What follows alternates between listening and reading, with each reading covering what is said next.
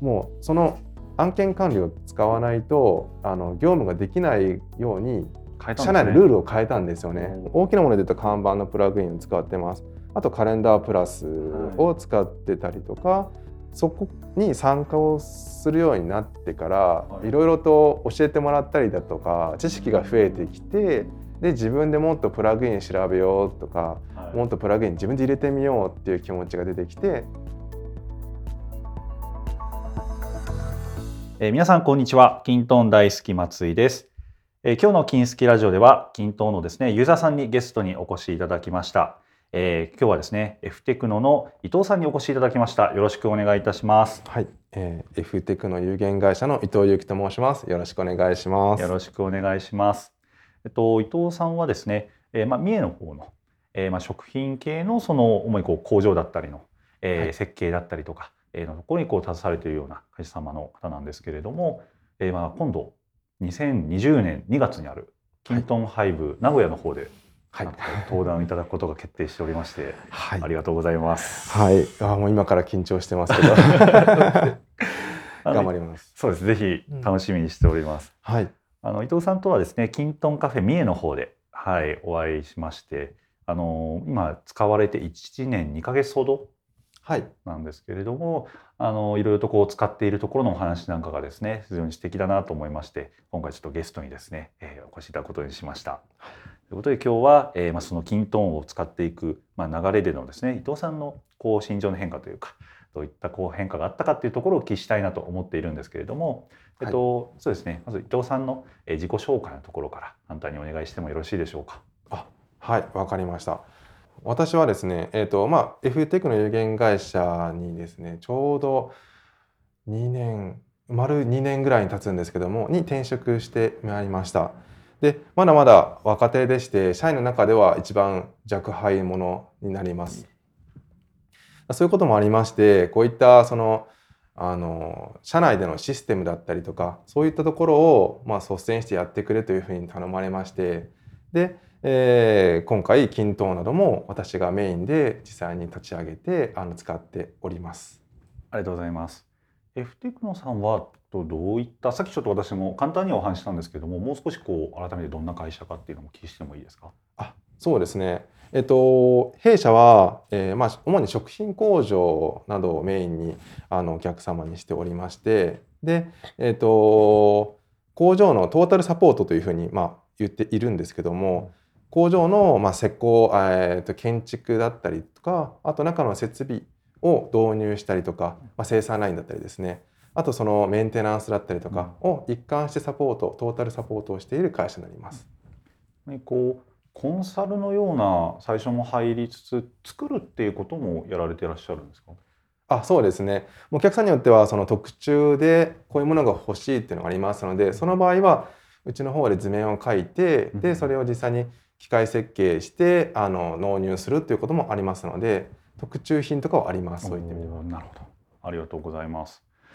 でそういった中で、えっと、キントーンはですねどういったその目的用途で最初こう導入というものが検討が進んだんですかね？えーと、弊社だと、まあ、そういったまあ工事というものを行っているんですけどもどうしても件数がすごく多くて、うん、で、うんと、今ざっくりと見直したんですけど大体1人当たり月に10件以上の案件を管理する必要があります、はい、案件工事ですね。でそれもまあ案件によっては1日で終わるような工事もあるんですけど、まあ、数週間とか数ヶ月にわたる工事とかもあって、うん、それぞれを同時に管理していくというのがすごく難しいとい。うところではい、で社長がまあそういった情報共有も兼ねて何かその管理できるツールを使ったらどうだという感じで、うん、そこから始まりましたねキントーンというのは。社内のその案件の管理共有っていうところをもともとはシステムで何かやってたわけじゃなかったんですかね？そうですね。社内では特になかったです。なので、うん、今までのやり方としては、はい、みんなもう自分の頭の中に案件の情報が入ってる状態、はいはい、で、えーと、ホワイトボードに、まあ、この工事終わったよってみんなが紙紙じゃないホワイトボードに書いて、はい、それをその事務の人が見て、うん、で実際にお客さんに請求出すといった形でやってました。非常にあの同じような方も多いと思います。社内のその、えー、共有するまあ、営業さんに当たると思うんですけどそのメンバーの形で今何名ぐらいいらっしゃるんですか？えーとまあ、技術営業っていう形にみんななるんですけども人数としては4人で行ってます。結構工場でその建設とかとなると、まあ、出先がまあ営業の方ですし多いですよね。はい、でその方たちで、えー、個々の、まあ、頭の中に入ってるのが主だったりしてでたまに帰ってきたりとかした時にそのホワイトボードでこう変えていったりとかみたいなそんなざっくり言うと感じですかね。そうですね。はい。ですよね。なかなかそうなると共有っていうところも難しいところありますもんね。そうですね。うん、あの工事どうだったんだとかどうなっているとか、はい、そういうところが全部口頭でしか話ができなくて、はい、でその人になんかまあ変な話その遠いところに行くことも結構多かったり山の中だったりとか行くことも結構多かったりするので、それで電波が伝わらないところとかも結構ありまして、なるほど。そういう時に電話がつながらないとかなったりすると急ぎでその情報が欲しいのに、はい、すぐに返事がもらえないとか、はいはいはい、そういうところでなかなかくいやなんかそうですね苦労したところとかはありましたね。うん、そうですよね。なるほど。で、まあ、先にこう結論から述べていくと、えー、今現状としては、えー、その案件管理のアプリがありそこに紐づく形でスケジュールの管理だったりとかあとは、えー、まあ機関から連携ですけど見積もりのその連携の管理アプリがあってそれぞれがこう関連レコードで連携するような形で、まあ、情報共有がされているというお話は、はい、はい、伺ってはいましてで結構プラグインも使われてらっしゃるんですよね。そうですね。はい。ちなみに何を使われてらっしゃいますか？えっ、ー、とあれ看板ってプラグインに入るんですかね？あれもそうですね。プラグインで、ね、はい、ごめんなさい。そう何がプラグインって言ってのはちょっとよく分からず使ってるところもあるのであれなんですけども、そうですね。看板大きなもので言うと看板のプラグインを使ってます。あとカレンダープラスを使ってたりとか、はい、あと細かいその無償のプラグインなども自分で探してきて、でいろいろいくつか導入してっていう感じで入れてます。そうですよね。こう案件管理でその案件の今ステータスを看板であのアーセスさんの看板というプラグイン使うとマウスのドラッグアンドドロップでこう動かせるのでやられたりとかあとスケジュールはカレンダープラスでその色がついたりとか、はい、あの一つごとの予定なんかがこう見やすくなるようなものだと思うんですけれどもで結構これ聞いてると伊藤さんはなんか積極的にですねいろいろとこう変えてらっしゃって、はい、あのキントンカフェ三重でもお会いした時にも、はい、なんかすごくこうまあ、前のめりな感じでヒントーンになんかこう関わってくださってるなっていうのを思ったりしたんですけれどもなんか聞いてるとそう最初から完全にそういう感じでもなかったんですよね。そうですね、はい、あの調べたりとかそういうのはすごく好きなのでなのであのいろいろと調べてこういうのがあるんだなっていうのはよく見たりとかはしてたんですけど、はい、自分でそれを導入するとかはあんまり最初してなくて、はい、プラグインとかも、あこういうのがあるんだなっていうのを見ながらちょっと、うん、あの弊社がお願いしてるちょっと構築でお願いしてる会社さんに、はい、あのちょっと依頼してこれを入れたいんだけど入れてもらっていいですかみたいな形で、自分ではあまり入れたりとかを最初してなかったです。そうですよね、うん。あの構築の方が、えっと、三重の、まあ、伊勢を中心にやられているあのコムデックさん、はい、はい、にお願いされていてそこのこう対面構築ですか。はい、そうですね。ですね。今もこう引き続きこのサポートをですね得られながらやられてるというお話は聞いていたんですけれども最初からその構築に一緒に入ってこう伊藤さんが作っていこうっていうよりは最初はどういったこうあれでした？その kintone に対して。割とネネガティブな心境もあったんですか？えっ、ー、とやることに対してネガティブな気持ちは全くなかったんですけど、はい、やることというかキントーンを導入するということに関してはですね、ただキントーンってどういうふうに使っていいかわからないとか何ができるのかがわからないっていうのがもう漠然としすぎてて、はい、なのでもうその最初の構築アプリを作るところとかはもうちょっと任せてしまって最初、は。い、全部任せて最初のアプリ構築はほぼほぼもうあのコムデックさんに作っていただいたっていうのがスタートですね。そこの作ってもらったものをこう自分で変えるっていうこととかはあまりじゃあされてなかった感じですか？えっと、名称を変えるだとか、はい、あまあ、少ししたところはあったんですけどそういったあのドロップダウンのところの名称を変えるだったりとか細かいそのところはやってたんですけども、はい、大きなアプリの見栄えを変えるとかは、うん、あのもうお願いしてるところが結構多かったです。うん、いやでもそこの名称を変えるっていうところでも自分でこうやられてたのはいや他のお客さんとかこう聞いてるとすごいなとは。あはい、はい、いや結構そういうところも全部こうお任せというか。ああそうなんですね、はい、お願いされる。やっぱりこう、はい、いや私こうシステム触るの怖いとか。あの壊しちゃったらどうしようみたいな。あそうですね。思われる方もやっぱりいらっしゃるので、はい、ったところと比べたらそれだけでもすごいなと、はい、思うんですけども、うん、でそれがあれですよね。今お聞きしてたらでも看板とかはご自分で探してこられたんですよね。そうですね、うん、その間のなんですかマインドの変化っていうのは何があったんですか？ああ、えっ、ー、と、なんかこれってあんまりなんか正直細胞さんの前で言うのもちょっと失礼なんですけど、はい、全然言ってください。全然言ってください。その最初その案件管理がレコードが一覧として見れる状態ですよね。はい、そのアプリっていうのは基本的に、うん、その状態だとちょっと見に見にくい、ちょっと分かりにくいなっていうのは正直思ってしまって。何が分かりにくかったんですか？あの、まあ弊社の場合だと案件管理という形で、はい、でそのまあ最初営業のの部分から、まあ、営業として案件を登録してってそれが実際にまあ見積もりを出しました。で受注しました。工事中です。工事完了しましたっていう感じでフェーズでこうどんどんどんどん流れていくような感じ。一つのレコードがずっと最初から最後まで流れていくような感じで使ってるんですけど。そののフェーズがその、はい、どの案件がどこのフェーズにいるのかっていうのが少し一覧だけだと分かりづらくて、はい、一覧に項目はあるんですけどなんかそれがあれですよね色が変わるわけでもないし。そうそうそうそうそう見たらわかるけどみたいな。そう。で自分で、ね、そうなんですよね。絞り込みをしないとわからないだったりとか、はい、今例えばそのですね見積もりを作らなきゃダメな案件はどれなんだろうって朝来て例えば見た時に、はい、一覧で絞り込まなきゃダメだとか、はい、今工事中なんだろうって言ったらまたその絞り込み変えて検索ワード変えて絞り込みしなきゃダメだったりとか、はい、っていう感じでちょっと手間があったというかまあ、はいそういうところがあってどうしてもそういう見やすさをもうちょっと変えたいなって自分で思ったので、はい、いろいろと調べてたらそのアーセスさんのその看板を知ってでこれだったらあ1枚のあのページで全部が分かるじゃん状況が分かるなっていうふうに思って、はいはい、で導入したいなっていう感じです。はい、ましたね。ですね。それはもう自然と自分でこう調べていくの方に変わっていったんですか？それともなんかこうきっかけとかもその場所例えば誰かと話すことがあったとか。あえっ、ー、と看板に関しては最初はもうどうしてもそれが、うん、我慢できなくなったっていうのはあれなんですけど、はい、どうしても変えたいなと思って変わってって、はい、でその後、まあそれが今年の2月ぐらいの話あ今年そうですね2月ぐらいの話なんですけど、はい、えっ、ー、とその後春ぐらい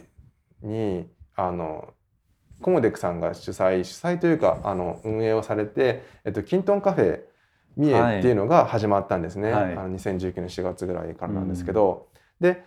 そこに参加をするようになってから、はい。ろいろと教えてもらったりだとか知識が増えてきてで自分でもっとプラグイン調べようとか、はい、もっとプラグイン自分で入れてみようっていう気持ちが出てきてなので実際使い始めてから、まあ、2018年の10月から使い始めたので半年ぐらいちょっと少しあったんですけど自分でこうもっといろいろやってみようっていうのは、それくらいから始まってきましたね。やっぱりそこの他のユーザーさんとのってところが大きかったんですかね。そうですね交流とかが良かったですすごく。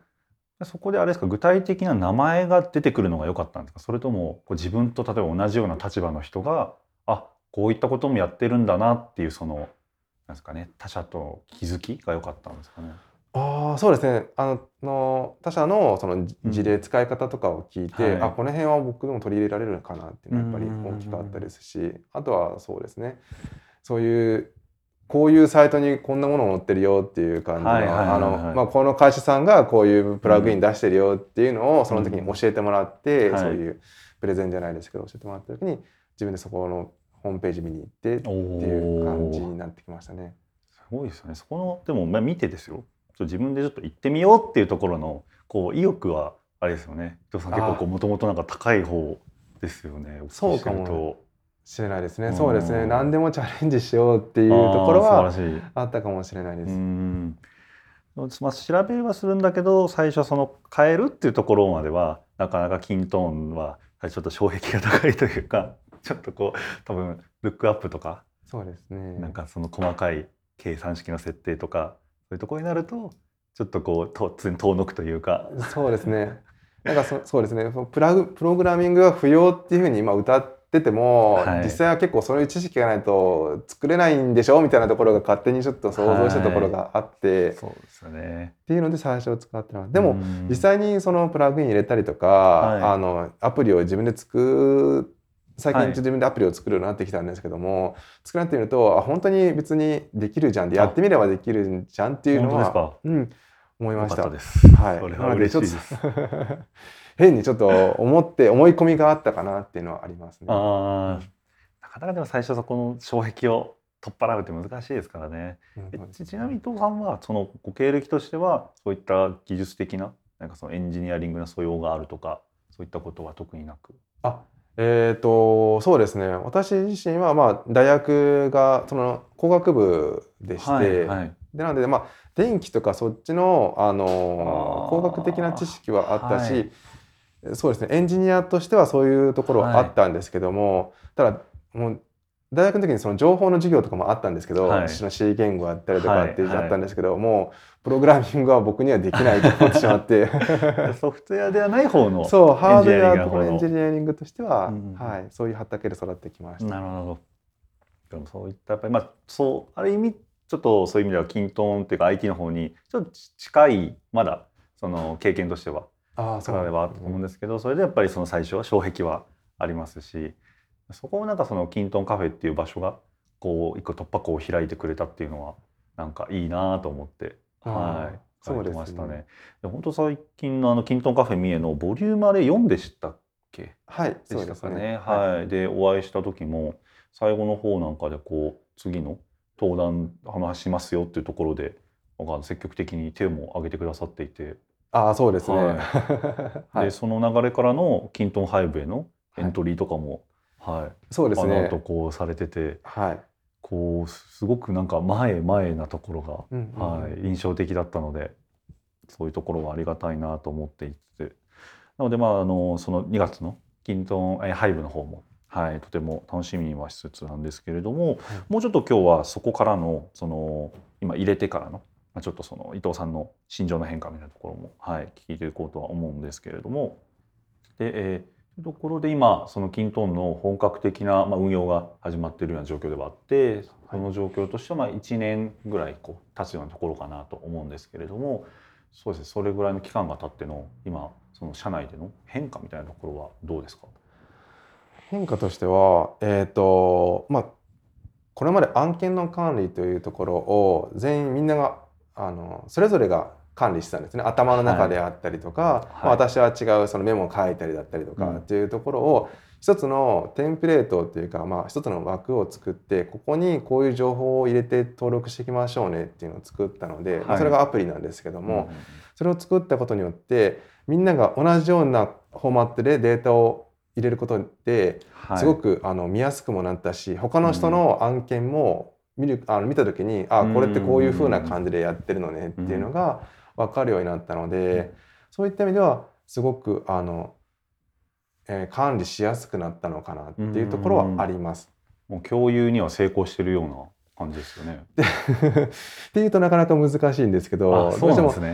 その自分の案件の管理という意味で言うと、はい、すごく分かりやすくなったしあの管理しやすくなったり漏れがなくなったりだとか工事が多かったりしても、はい、そういうところは良かったんですけどかといってその他の人と共有するかというとやっぱりなんか普段からそんなに結局見に行かないと共有ってできないので、はい、あの、ね、分からないので、はい、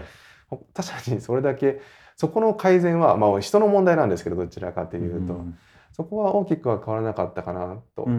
ただ必要な時に見に行きたいとか、うん、なんかちょっとこの工事これ手伝ってった時にそういう時にその人に話しなくても、全部情報がそこに載ってるのでそういった意味ではあの共有しやすくはなりましたすごく、うん、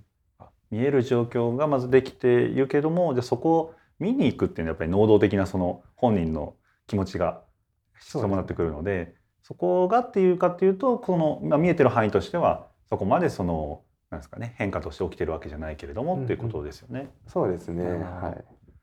い。伊藤さん自身としてはどうですか？あ、僕としてはですか？はい、あのすごくですね。えっ、ー、とまだあのこれはデータの話になってくるんですけど、はい、えっ、とこの4月からすべての工事に対して、うん、あの金額を全部入れるようになってきたんですよ。その売上の金額だったりとか、はい、あとそれに対する原価の管理というものを均等に全部管理して始めたんですね。それまではそのエクセルとかで一個一個のエクセル作って案件ごとにでそこでその原価がどうな感じ利益率どんな感じかなって計算してたんですけどそれを均等に全部データを入れていけると、うん、そのパッと見た時にこれまでの状態、はい、あのこの4月から、はい、あの10月とか11月までの状態だったりとか、うん、その月ごとのデータっていうのがパッとこう見ることができて、はい、でそういうのが見えてくるとすごくその自分のモチベーションに変わったりとかもあの今月これだけ頑張ったんだなとかっていうモチベーションとかも分かってくる。はい、で今までそこまでの管理ってしてなかったのでそういった意味で気持ち的にその仕事に対するそのモチベーションとかっていうのも変わってきたので、そういうデータを扱えるのってすごいなっていうのであのそこはすごく感動してるところです最近。なるほど。そうですよね。もともとまあハードウェアの方で作ったとはいえその数字的なところっていうのを分析するみたいなことをやってたわけではない？そうですね。あ全然してました。あそうですかね。はい、はい、じゃあそこのところにも通じるようなところもあったりするんですかね。なんか均等でやってることが。あそうですね。もう計算とかは割と好きな方ではあるので。なるほどなるほど、はい、そうかじゃあそこが均等でそうです、ね、データが集まってきたからこそそうですね、見えてきたところなのかもしれないですね。うんうんうん、最初だとそれ見えないですもんねなかなか。なかなか最初見えなかったですね。はい。で全部データが入れれるようになってきたので、はい、それが見えるようになってきたのでで均等だとそうですよねその最初に設定しておけば、はい、その情報を常にこう更新して表示してくれてるじゃないですか。レコードが増えていったら、それに合わせて常に更新していってる。はい、今だったらエクセルとかで毎回毎回足し合わせて自分で足し合わせなきゃならない手間があったので、どうしても見る回数少なかったんですよね。結構機関から取り出したデータをこねこねしてやっと見えるみたいな感じだったんですよね。だからたまにしかそれをやらなかったのが、はい、いつでも見れるってなるともうついついついつい見てしまってあ今こんな感じなんだなって思いながら楽しい。はい、なるほど。そこに関してはもっとデータが溜まってくればなんか違うものも見えてきそうですよね。そうですね。まだ実際にそのデータを入れたのがあの2019年4月かこの4月なので、はい、でそうですねまだ1年経ってない状態なのででこれがまずその1年3月までの1年間を出て貯めて、うん、でそれが何年かこう溜まってくると、はい、あのいろんな見方ができると思うんですよね。その、うんうんうん、うちの会社の弊社のその売上の分布だったりとかその月ごとのバランスだったりとか、はい、そういうところがもっと見えてくるので、うん、どんどんデータ溜まっていくのが楽しみだなってなりますね。そうですよね。そこありますよね。確かに。なそれから多分もっと規則性が見えてくると他のその現場の今はあまり自分から見に行かない方にも、えー、より分かりやすく伝えられると思うんですよ。うん、そのデータが溜まったおかげでこういうのがなんかグラフがここだけピョンって飛び上がってるでしょうみたいな。そうすると周りの人をもっとこう見るモチベーションっていうのももしかしたら湧いてくるのかもしれないですね。そうですね。うんうんあとはまあ最初からその最初の方にその導入の時にですね、はい、社長がこういうのをしたいっていうのがあって、うん、まあ、そういった営業面でのフォローをしたいっていうのが社長も結構大きくあって、はい、でその今まではそれぞれ各個人がちょっと動いてるところがあって、うん、で情報共有がされてないので、うん、その仕事に対するフォローが社長からのフォローができないとかは結構あったんですよ。でそういったフォローが多分今後しやすくなってくるんじゃないかなと思うんですよね。確かに。データ見えてきたうちのあの弊社のその,、そのこういう工場何件行ってきててで、はい、まあ、例えば利益率がこれのもんだったりとか売上がこうだったりとか、そういうところが見えてくると、じゃああの今後こういうふうに動きましょうね。であなたはこういうふうにあの仕事してねっていう感じのフォローとかも結構しやすくなるので。私はちょっとその、はい、そのそういう経営側の人間ではないので、はいはい、あのそういったところを見てもらって喜んでもらえたらいいなっていうのもあります。そうですね、なるほどな。なるほど。そういったところはそうですね。データをある意味こうスペースなんかとかにこうなんかまとめて例えばなんか分かりやすくしていくとかもそういうのも楽しくなりそうですね。はいちちなみになんですけど今まあ純粋に溜まってるとお話だったんですけど、まあ、よくあるのは最初その貯めるところ要はみんなにそれを使い始めてもらうというところでこう障壁になるというかこうなかなかみんなを先導できないというかやってくれないみたいな課題もよく聞くんですけどもそういったことはありました？あえっ、ー、とやっぱありましたねそれは。はい、弊社人数的にはそんなにまあメンバーとして5人で今運用している状態で、はい、でまあ私はもちろん最初から使ってましたけど、はい、あとそうですね最初から使ってくれたのはあと1人ぐらい。で僕ともう1人が2人が率先的にあの案件管理キントンを使ってたんですけども、はい、そうですねえっ、ー、とあとの3人は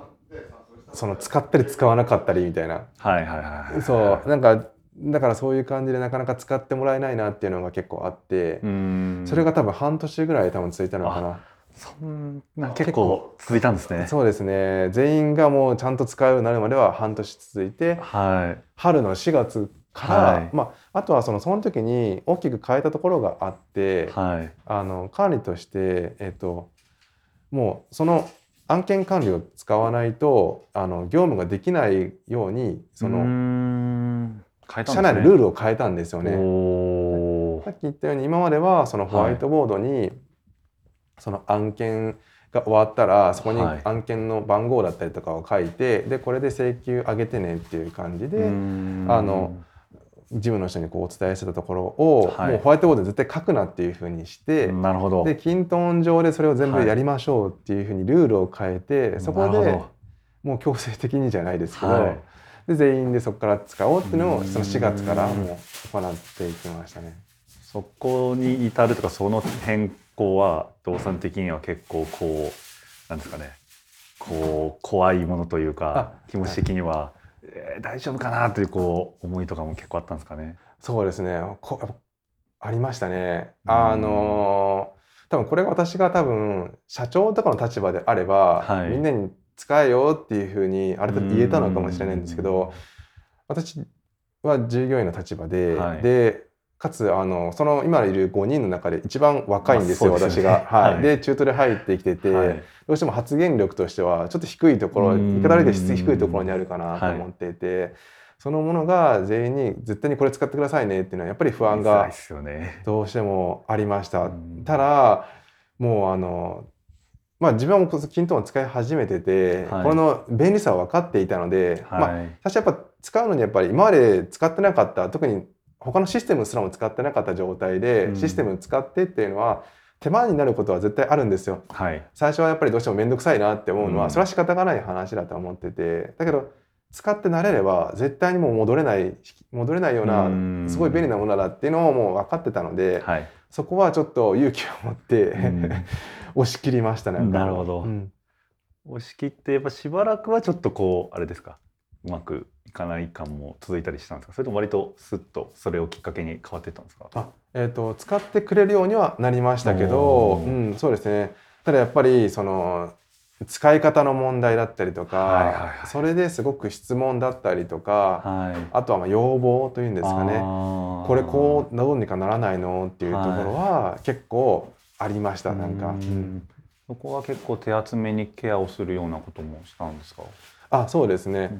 うん、あのちゃんと話は毎回聞いて、はい、で直せるところは直していきますし、うん、えーと、どうしてもやっぱり直らないところっていうのあるじゃないですか、ね、こういうふうに見たいんだけどとかこういうふうに使いたいんだけどって、はい、そこはもう我慢してちょっと慣れてっていう感じで話をして、はい、っ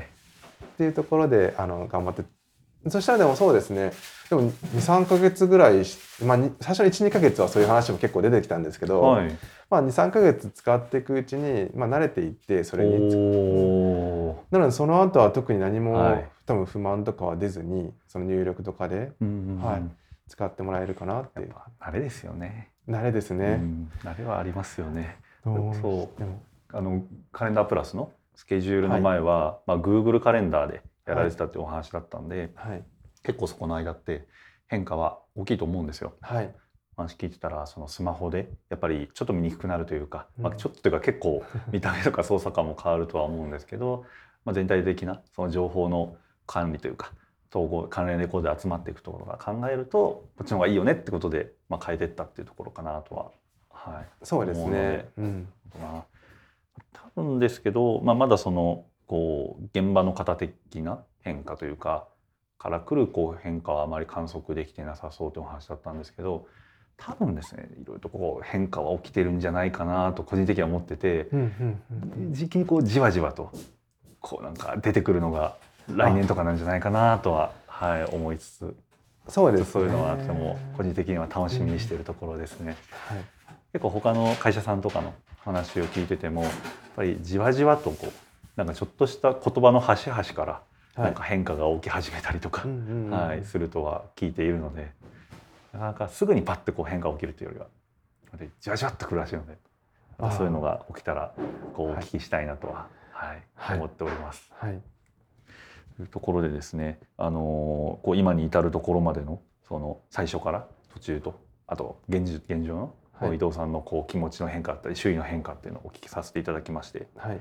で、まあ、この辺りの具体的なもっとこう内容とかよりこう突っ込んだところが、まあ、ハイブだったりでも、はい、はい、お聞きできるかなと思いますのでぜひあのお聞きの方もキントンハイブ、えー、名古屋、はい、はい、えー、と2月ですねありますので、はい、ぜひあのご参加いただきたいなとは、はい、伊藤さんを見に来ていただきたいなと、はい、ぜひ、はい、なんですけれども、えっと、そうですね最後にいつも聞いてるんですけどもキントンへの何かこうリクエストそのご要望これはあの機能に限らずなところで、機能ももちろんいいですし、はい、そのサポートだったりなのかとか、もっとその全体的な何か話なのかとか、そういったものもあればお聞きしたいなと思ってるんですけど何かあります？あ機能とかあれですか？やっぱり多分これよくある話だと思うんですけど、はい、スマホとかタブレットとか、はいはい、あのまあ、今もだいぶアプリとかも変わってきてて使いやすくなってきてるんですけど、うんはい、スマホとかそのところで簡単にレコード登録をもっとしやすくなったりとか、あの辺りがまあごめんなさいちょっとあんまりこの前最近も変わってるじゃないですかこの最近っていうんですかそうです。今年の初めあたりから初めあたりからですか画面変わってきてますよね。だどうしてもなんかそこまたちょっと衝撃があって使いにくいんじゃないかっていうところが結構あってまあうまくちゃんと使えてないのかもしれないんですけど自分が使ってないだけかもしれないですけど使えてないところがあるので。今はスマホの画面もアプリとかで使っていただいていらっしゃる？えっ、とスマホの方アプリとしてじゃなくてブラウザーとして使うことが多いですね。タブレットとかでも。それは、えっと、スマホで見るときはモバイルの画面で見てらっしゃるんですか？それともパソコンの画面に切り替えて見てらっしゃるんですか？PC の方で見ることが多いですね。なるほどなるほど。ちなみにスマホに切り替えて試しにこう使ったりしてみたこともあるあります？あえっ、ー、とそうですね。あるにはあるんですけど、はい、あでも私がよく使ってるのがそういった看板だったりとか、はい、カレンダープラスとかだったんですよね。はいはいはいはいそういうそのプラグインのところまでは、はい、モバイルでは見れないじゃないですか。そうですね。そう。これそれでそう難しいこと言ってるかもしれないんですけど、そういうところがモバイルとして見れたりすると、はい、確かに。そうアクセスもしやすいし、ね、今その2つの、えっと、プラグインがあるのでパソコンの画面からそのカレンダープラスと看板の画面を見てる感じですもんね。そうなんですよ。なるほど。そこが一番見るところなので。なるほど確かに。そう。そこをモバイルでなんか見にくいとなると、まあ、結局 PC がそうですね。で見るしかなくて画面がすごくちっちゃくて、はい、っていうところは難しい話なんですけどね。あの我々っていうのもありますしメーカーのあの味わブリスさんとか、うんあとあのアーセスさんにもこうご協力いただくところが多分にあるところなのでちょっと共有しようかなと、あありがとうございます。おります。はい、それタブレットの場合っていうのだとまたスマホとはちょっと話も違ったりするんですかね？そのスマホだとまああの狭い画面にギュッとやった方がいいじゃないですか、はい、タブレットだとほぼほぼそのパソコンと同じような画面も大きいので感覚でこうあのパソコン画面のまま見れたりもするかなと思うんですけどそこがもっとタブレットに合わせてなんかこう変わってくれたらいいとかもあったりするんですかね。ああタブレットに合わせですか。はい、あそういった意味で言うと画面サイズとしてはタブレットだと特に問題はないかなと思います。まあ、プラグインとかで言うとまたいろいろ出てくるんですけど、はい、そのどうしてもあのスライドとかを、はい、なんていうんですかね、まあ、スマホでもそうですけど手でこう指でこうスライドとかしたりするので、はい、それで意図せずにその例えば看板とかだったりすると、はい、そのトラックアンドオフできちゃうからそうです、ね、意図せず動いちゃうことがあるんですね。そうですそうですそうです。なるほど。口で説明しづらいんですけど。いやまあそうですよね。看板っていうとあのはそのカードみたいなものを横にこう動かしてステータス変えていくので横にその見切れてるってスライドをスクロールする時があるってことですよね横にこう。そうスクロールしたいのに、はい、そのカードが動いちゃうんです、ね、動いちゃうんですよね。なるほど。っていうところがあったりするので、はい、さっきもあのカレンダープラスちょっと拝見していたらあのドラッグドロップでカレンダープラスも変えられますけど、うん、あえてそこをあの禁止する設定も多分されてたのは、はい、多分そのあたりですよね。誤操作禁止するため、ね、防止するため。はい、なるほどじゃあそこがもう少し、まあ、指で触るタブレットに合わせてっていうところがまあ、これ多分ですね、まあ、あのプラグインももちろんですしキントンとしてもあのタブレットからのってあんまりまだ力が入れられてないところかなと思うので、それこそキントンのアプリを変える画面とかもタブレットってあそこサポートしてないんですよね。あそうなんですね。はい。はい、なんか頑張ってあのフィールドを配置したりとか、うん、動かしたりとかできなくなないじゃないんですけど、はい、こう結構バグっちゃったりとかあ、はい、あのうまく位置が決めれなかった決めれなかったりとかっていうのがちょっとあそこは起きちゃうのでそうそこは、まあ、サファあの iPad の例えばサファリとかではあそこの画面サポートしませんよみたいな今状態なんですよ。あはいはいはい、はい、なんでまあ多分キントンとしてもそういった今、まあ、ニーズとしてタブレットとかも、うん、タブレットはあれですか？皆さん他の現場の方も使ったりされてらっしゃるんですか？あそうですね。あの弊社だとそうですね iPad とか、まあ、タブレットをみんな共有しても共有というのは1台ずつ持っていて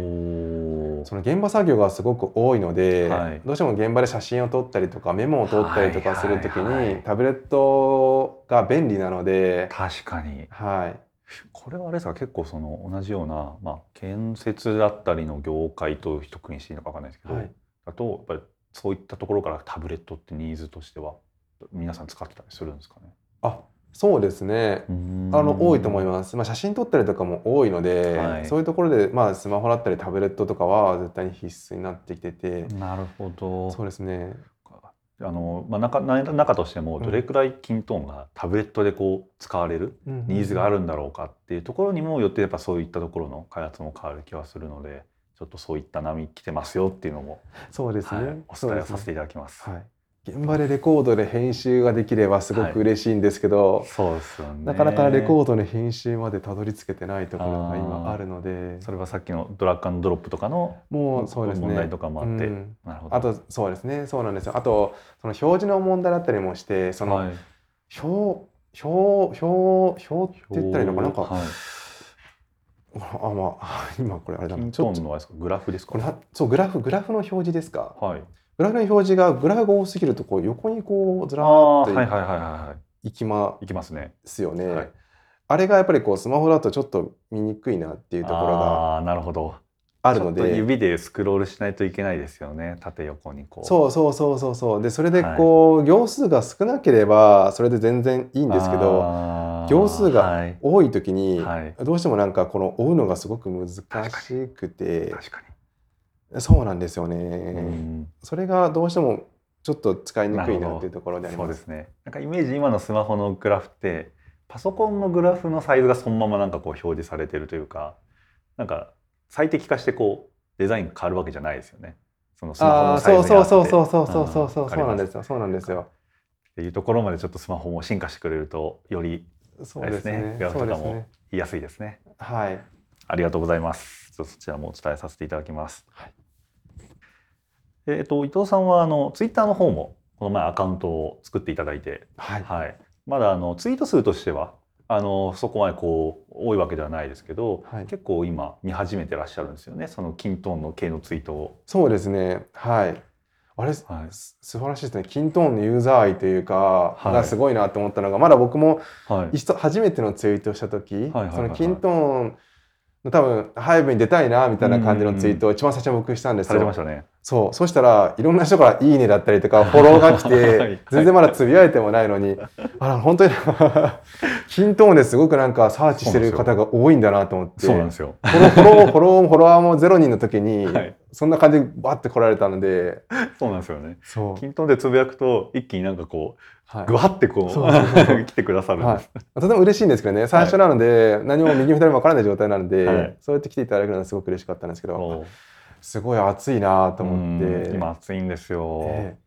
ー、ぜひぜひ。あのまあ今度ハイブにも登壇されるともありますしこう見てねあのいいねとか押したりとかそこにあの質問とかもあれですし、はい、逆にこうなんか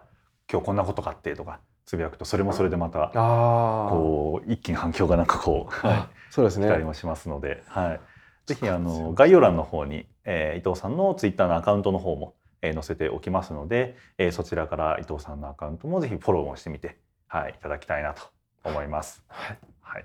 ということで、えー、今日はですね伊藤さんのキントーンのですね、えー、始まりから、えー、現状に至るまでっていうところを、えー、伊藤さんのこう気持ちの変化なんかを中心に聞かせていただきました。えー、ぜひ今後2月のハイブの方も、はい、応援しておりますので、えー、楽しみにしております。ぜひ頑張ってください。はい、はい、よろしくお願いします。ということで、えー、本日のゲストは F テクノの伊藤さんでした。本日はありがとうございました。ありがとうございました。